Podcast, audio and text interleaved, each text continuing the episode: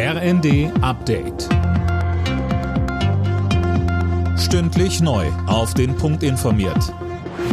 Ich bin André Glatzel. Guten Abend. Mehr Entlastungen für das Pflegepersonal und mehr Geld für Kinderkliniken. Das sieht ein neues Krankenhausgesetz vor, das der Bundestag beschlossen hat.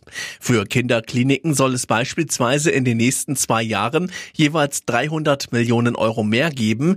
Pflegepersonal soll gezielter eingesetzt werden.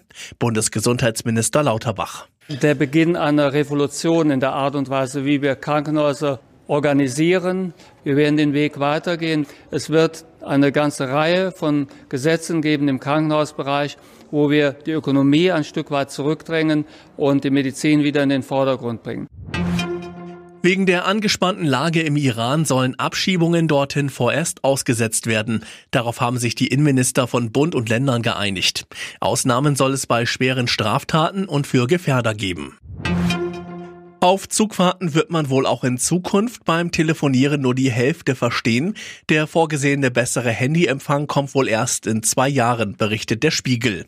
Mehr von Tim Britztrup. Eigentlich sollte es schon diesen Monat soweit sein. Allerdings hat die Bundesnetzagentur dem Ganzen jetzt einen Strich durch die Rechnung gemacht und die Inbetriebnahme der benötigten neuen 4G-Funkfrequenz untersagt.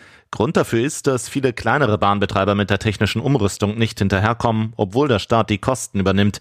Die Frist für den Umbau ist offenbar schon mal verlängert worden.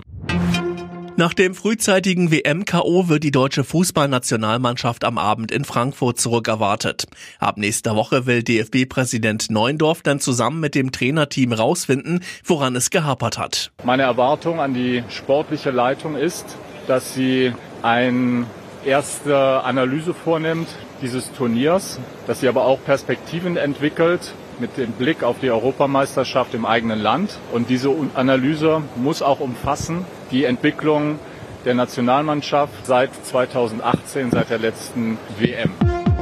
Alle Nachrichten auf rnd.de